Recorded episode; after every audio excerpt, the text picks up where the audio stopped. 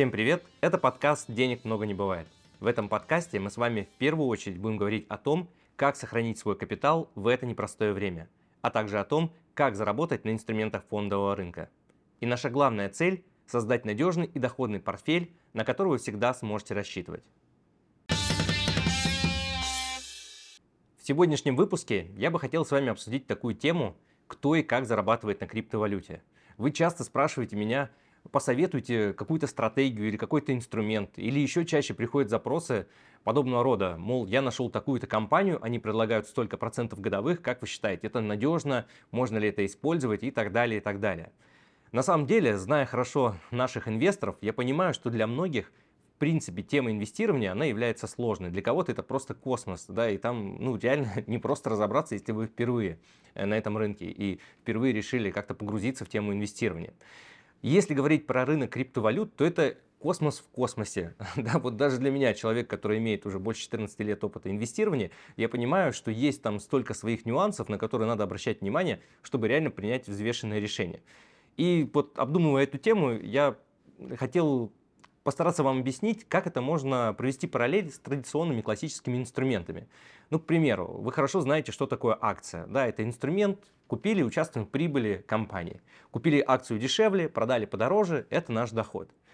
Э, что есть похожего в криптовалютах? На самом деле можно условно назвать разные криптовалюты, биткоины, эфиры, какие-то другие стейблкоины и так далее, так далее. Это как разные акции. Это, конечно, очень грубое сравнение, но для понимания подойдет. Условно, купили вы биткоин по 10 тысяч, продали его по 20, ну тут все просто, да, не нужно быть, собственно говоря, экспертом в инвестициях, чтобы понять, на чем вы тут зарабатываете. Но в действительности на рынке криптовалют я выделяю примерно ну, 5 таких основных каналов э, способа заработка на этом.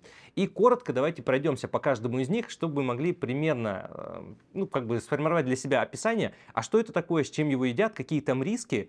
И самое главное, да, забегая вперед, я хочу напомнить всем, что не бывает доходности без риска. И об этом нужно помнить. Если вам кто-то говорит, что это вот 100% никаких рисков гарантированно, то, скорее всего, вы пришли не туда, и вам нужно поскорее оттуда уходить и прекращать общение с этим человеком, экспертами или компанией. Потому что даже если сама стратегия предполагает рыночный риск ноль, то есть вы не зависите от того, рынки растут или падают, и такие стратегии действительно на рынке криптовалют есть, но не нужно забывать, что сами по себе криптовалюты, криптовалюты как субстанция, как актив, еще не имеют четких рамок. Вы прекрасно понимаете, что правительства разных стран достаточно негативно относятся к этому явлению. Понятно, что есть страны, которые чуть более лояльны, допустим, Соединенные Штаты или Арабские Эмираты, но такие страны, как Китай или Россия, я думаю, еще не скоро придут к тому, что в их контуре в национальной экономике появится официальное средство расчета, как криптовалюта. И причем на эту тему я записывал уже отдельный подкаст, который называется «Роль центральных банков».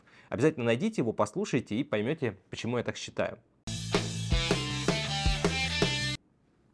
Так вот, если мы вернемся к теме, а как же все-таки зарабатывать на криптовалютах, то вот первый способ, как я уже сказал, это активная торговля разными криптовалютами.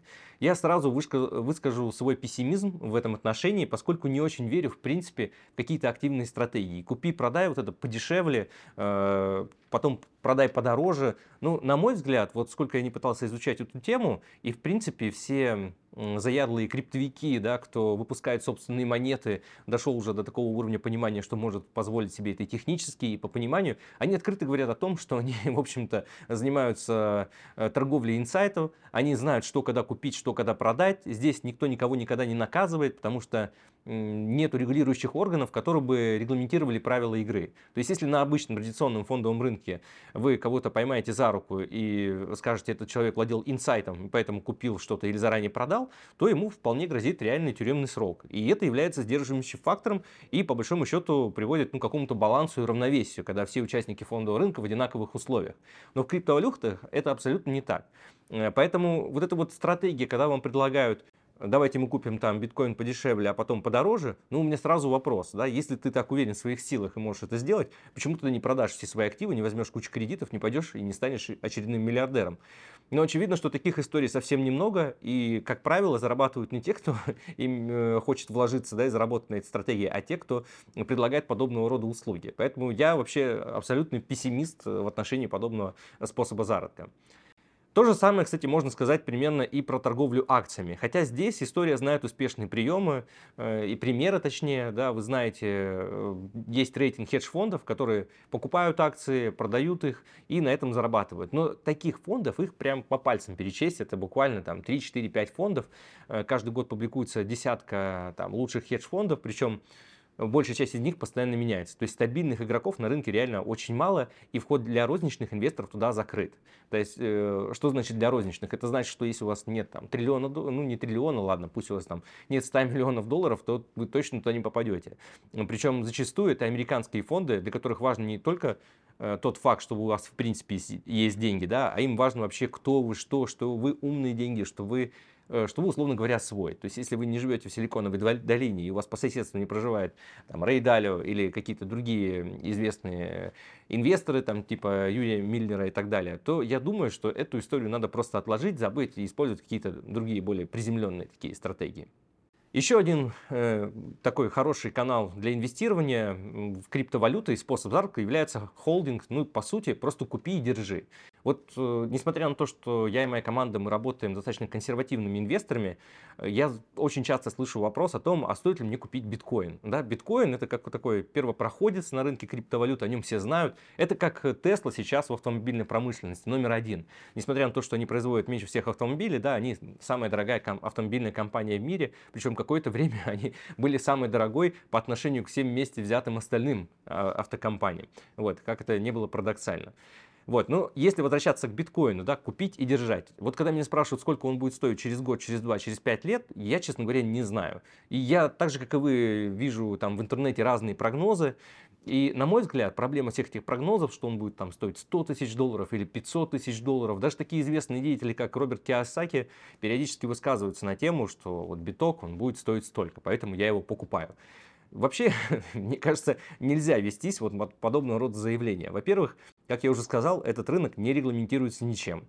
То есть э, вполне вероятно, что человек, который обладает уже большим количеством этих монет, биткоинов или каких-то других, может создавать информационный фон. Это называется вообще в классическом инвестировании пампинг, да, когда э, специально накачивают информационным поводом повестку, и розничные инвесторы, которым в этом ничего не понимают, лезут за жаждой наживы, просто буквально вкладывают все свои последние денежные средства, их еще называют хомячки, да, и потом они, в общем, общем-то, разочаровываются, теряют деньги и идут заново, возвращаются на свою работу, да, и, и думают, зачем же они это сделали. Вот, поэтому я никому не рекомендую реагировать на подобного рода заявления и все-таки рассуждать собственной головой и делать для себя свои прогнозы. А главное ставить себе первый вопрос, а для чего мне это нужно и на какое время я готов эти деньги выделить. Вот если вы готовы купить биткоин, там ждать 5-10 лет, и вы реально верите в эту историю, ну окей, я думаю, что в этом ничего плохого нет. Вопрос только в том, что какая доля таких инвестиций, да, какую долю вы себе можете позволить. То есть, скажем, там 1%, 2, 5, 10, ну 20. Но опять же, 20 для актива, который еще легально не состоялся. То есть мы, наверное, уже должны признать, что де-факто криптовалюты состоялись. Там биткоин, как одна из первых валют, наверное, никуда не уйдет, но обратите внимание на формулировки, да, они очень осторожные. Э, никто не знает, что будет завтра. И вполне вероятно, что может появиться там биткоин 2 какой-то, ну или какая-то другая криптовалюта, которая заменит и которая станет там э, межнационально, э, будет использоваться между народных расчетах. Вот, но до этого мы пока не дошли, поэтому отвечая вот на вопрос, э, имеет ли место такая стратегия купить и держать, да, имеет. Сколько это принесет, я не знаю. Но большой плюс этой стратегии в том, что вам не нужно никому платить э, там, за управление, за какие-то прогнозы, тратить свое время на изучение каких-то нюансов. Да. Все, что вам нужно понимать, это как ее купить, где хранить. Это отдельная тема для разговора. Э, я вообще тоже писал отдельный подкаст на эту тему, как покупать криптовалюты, какие у них риски э, связанные, да, поэтому сейчас подробно останавливаться на этом не буду, чтобы не повторяться. Другой вид инвестирования и еще один способ э, получения дохода в криптовалютах, что помимо того, как вы просто купили и ждете там часа X, когда биткоин вырастет до 100 тысяч или до 500, можно э, также закладывать, по сути, свои вот эти монеты приобретенные и отдавать криптобиржам, скажем, или каким-то инвестиционным проектам блокчейне, которые используют вашу криптовалюту в качестве ликвидного пула. Ну, давайте вот с чем-то простым, если сравним. По большому счету, если у вас есть там тысячу рублей, вы можете дать ему эту тысячу рублей вашему знакомому, он ее провернет, заработает, а вам вернет деньги с процентом. Вот стейкинг это примерно про ту же самую историю. Когда вы отдаете деньги, и их э, те люди, организации или проекты, которые знают, находят им применение, обещают вам процент э, обратно. То есть это ну, достаточно честная форма сотрудничества, но опять же в звездочках. Почему? Потому что есть очень много нюансов, связанных именно с самой крип криптовалютой, ее обращениями. И не нужно забывать про то, что любые эти криптопроекты, или вы даете, там, скажем, бирже деньги, они их используют как пул ликвидности. Да, вам пока крипта не нужна, а тем, кто активно торгует на криптовалютной бирже, вот те же самые профессионалы, которые обещают купить подешевле, продать подороже, им нужно иногда использовать плечи да, для максимизации своих доходов или убытков, это уж как получится. Но за использование этого плеча они платят бирже деньги, биржа платит частично вам. И вы получаете, скажем, там, от 4 до 12% годовых. Причем здесь ставки, конечно, значительно выше, чем по депозитам в банках. Вот до недавнего пор, там, до 2022 2022 года в России еще было такое известное явление, как валютные депозиты. Сейчас мы об этом можем уже, наверное, читать в книжках и просто мечтать, да, что когда-то у нас были такие депозиты, э, сейчас у нас э, их практически не осталось, они либо отрицательные, либо наоборот мы даже доплачиваем банкам за хранение валюты. Так вот, когда мы э, храним криптовалюту вот на аппаратных кошельках, холодных так называемых, или на кошельках самой биржи, и замораживаем наше количество монет на определенное время, нам начисляются проценты. Вот, этот тип инвестирования, получения пассивного дохода, он, в общем-то, приемлем. Но, к сожалению, сказать вам конкретно, что вот этот стейкинг хорош, а вот этот не очень, нужно разбираться. То есть это примерно то же самое, как э, определить, а кому вы даете деньги в долг. Да, вот вы знаете, я и наша команда, мы активно занимаемся облигациями. И каждый раз мы оцениваем компанию, а чем она занимается, а какая у нее финансовая подушка, а какого э, типа операции они проводят. А что будет, если, допустим, цена на их товар или на сырье, если это там добывающая промышленность, да, сильно упадет. Какая у них вот это запас прочности. Вот примерно такие такие же вопросы вам и стоит задавать, когда вы э, хотите инвестировать деньги, э, вот так называемый стейкинг. И у каждого стейкинг проекта есть своя начинка, есть свое понимание. Чем глубже вы разберетесь и чем больше у вас будет понимание, тем э, в ваших глазах риск по этому стейкингу будет меньше. Поэтому примерные ставки, которые сейчас существуют на рынке, чтобы вы понимали, ну, как я уже сказал, варьируются по разным криптовалютам, эфиру, там, USDT, примерно от 4 до 12% годовых. Но бывает такое явление, допустим, к вам прибегает там, молодой специалист и говорит, слушай, сейчас появилась новая криптовалюта, это мы уже плавно приходим к другому способу заработка, который называется ICO, то есть выпуск новых монет.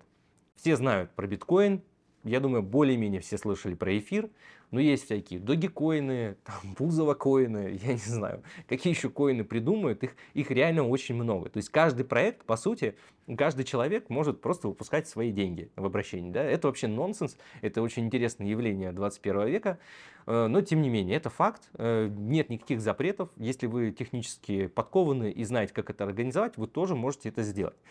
И тут самый главный плюс для вас, как создателя этой монеты, что большая часть монет, вот допустим, как по эфиру, э, эфиру да, а, оно остается у владельца протокола, ну, тот, кто пишет, в общем-то, и придумывает всю эту историю. И дальше, по мере того, как э, новая криптовалюта попадает в обращение, используется все большими участниками рынка, она, конечно, растет в цене по отношению к другим криптовалютам.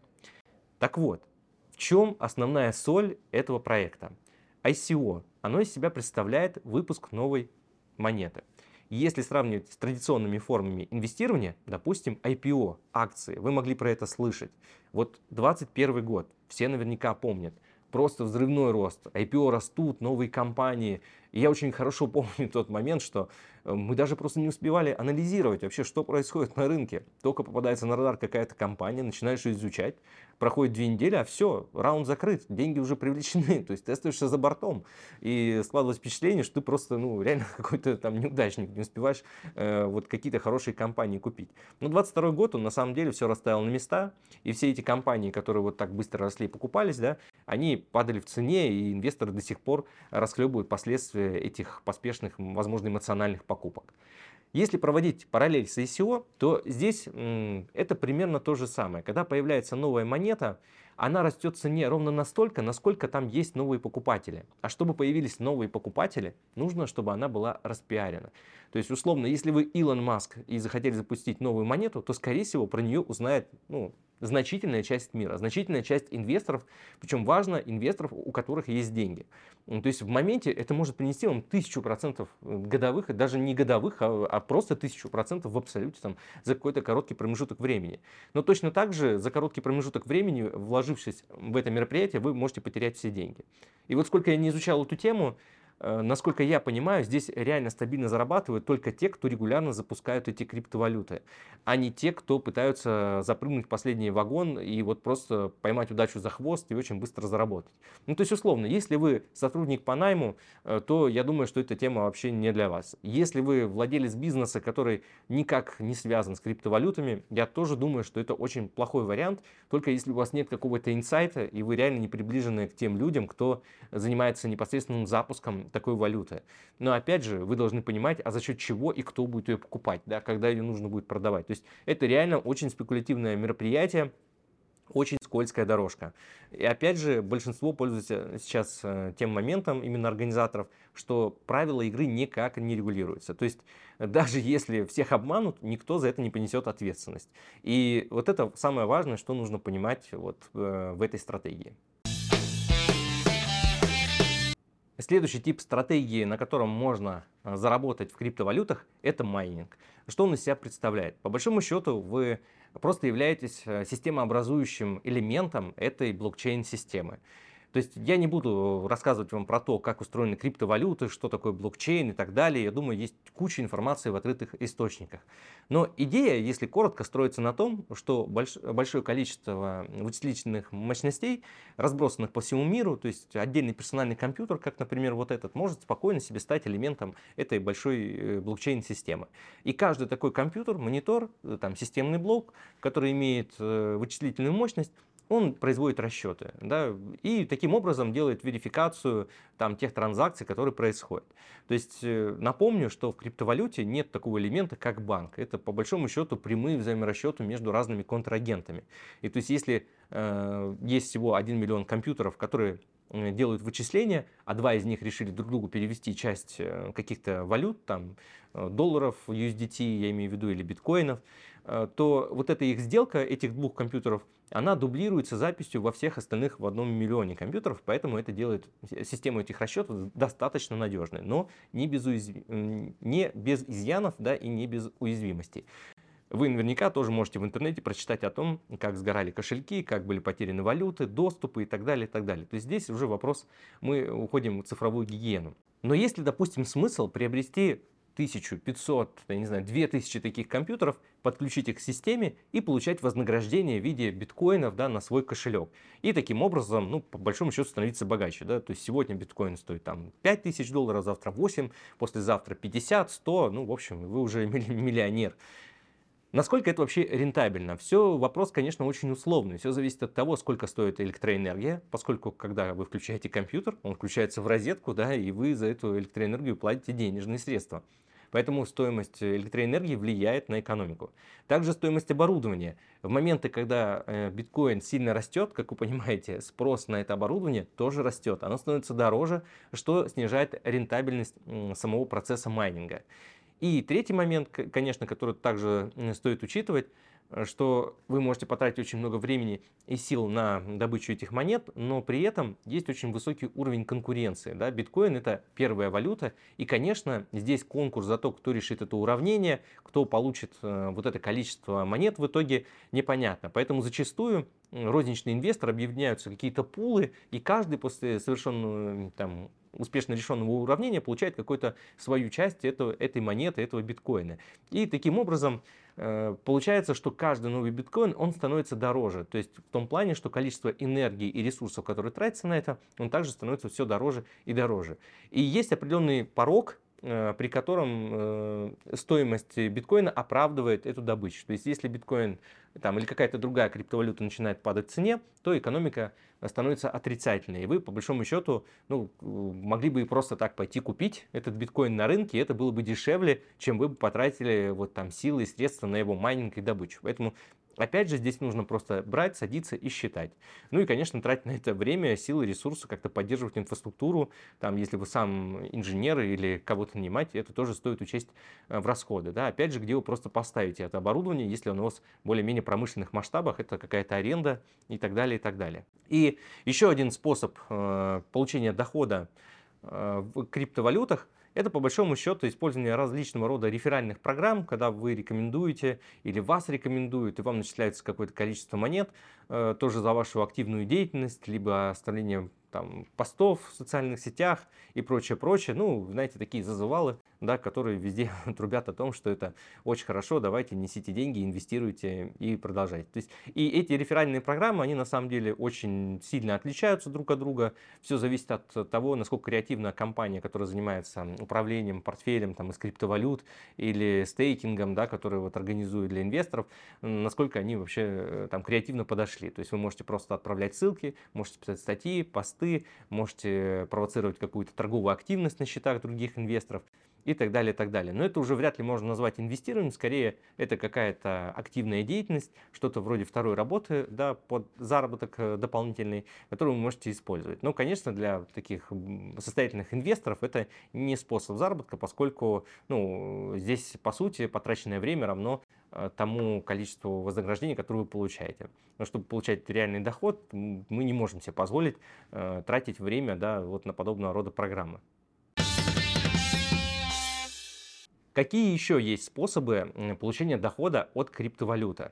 Ну, на самом деле, э, в отдельном подкасте, в отдельном эпизоде я запишу и расскажу подробнее о том, какие бывают ETF. Напомню, если вы не знаете, ETF это по сути фонд, э, который внутри себя включает разные акции разных компаний. Так вот, вы можете купить акции компаний, которые занимаются добычей криптовалют или управлением стратегией, или э, получением дохода от стейкинга, или реферальных программ, а может все вместе взятое главная суть э, подобного действия, что когда вы покупаете акции компании, вы по большому счету просто следите за ее котировками. Ведь в отличие от прямой покупки криптовалюты, э, скажем, на бирже или через холодный кошелек, когда вы покупаете акцию, то вот этот тип э, ценной бумаги, он уже четко зарегламентирован. То есть есть центральный банк, есть регулятор, который следит за тем, чтобы компания вовремя отчитывалась, то есть показывала свой баланс, что они там делают. То есть это уже международная отчетность, это уже более прозрачная форма инвестирования, больше похожа на традиционную форму. Другой вопрос, что деятельность самой такой компании, она сосредоточена на том, что